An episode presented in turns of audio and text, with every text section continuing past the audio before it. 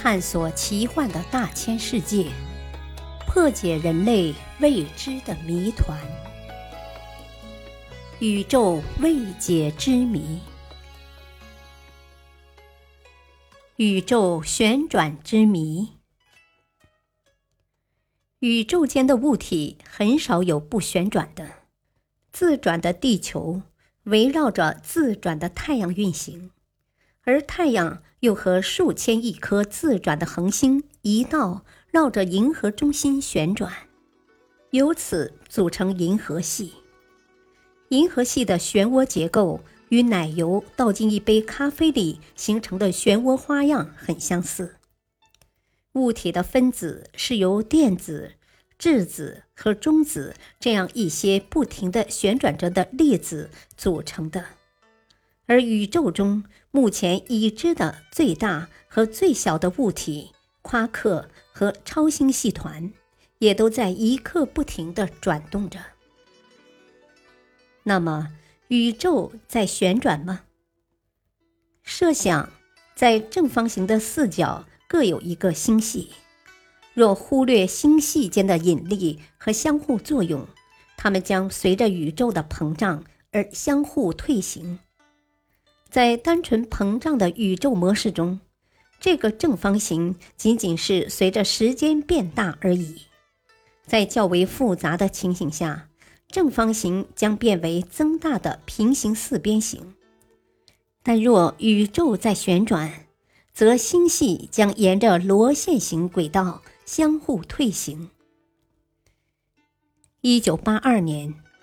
法国天文学家保罗·伯奇在研究一百三十多个核外双射电源的观测数据时，发现这些源所在空间磁场矢量的方位角与各相应射电源主轴的方位角之差，在一半天空中为正值，而在另一半天空中为负值。伯奇认为。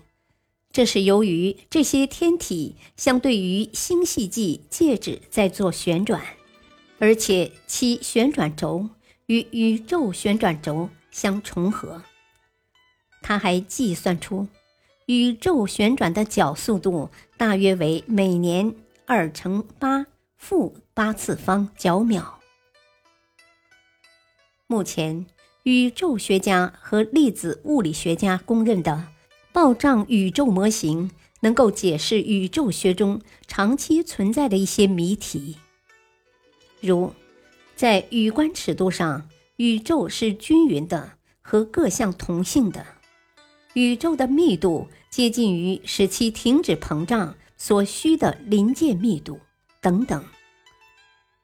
一九八三年，欧洲核子研究中心的伊里斯和奥利夫。从理论上探讨了在早期宇宙中旋转对暴胀模型的影响。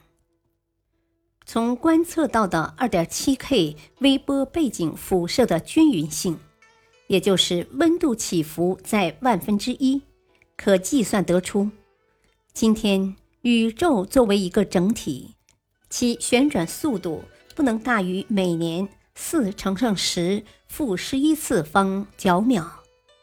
比上述伯奇的计算结果少了三个数量级。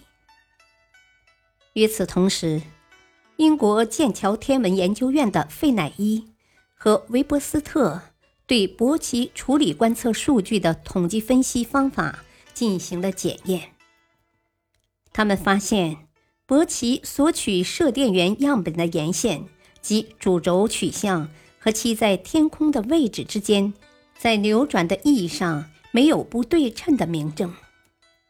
他们还认为，伯奇发现的其他不对称性，包括来自这些射电源的射电波的偏振方向的不对称性，可能是由在对视线方向星际介质的影响做校正时的系统误差所致。但剑桥大学的统计学家肯德尔。和杨对新用他们自己发明的统计分析方法处理了一些核外射电源的观测数据，所得结果却表明宇宙旋转现象是存在的。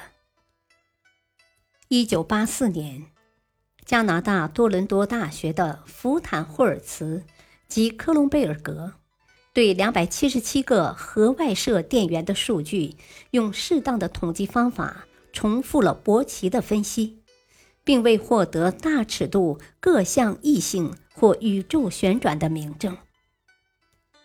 由此可见，宇宙是否在旋转，以及旋转的速度有多快等问题，要涉及到观测精度、数据统计分析方法及宇宙模型等一系列技术和方法，短期内还下不了结论。科普小知识：角秒又称弧秒。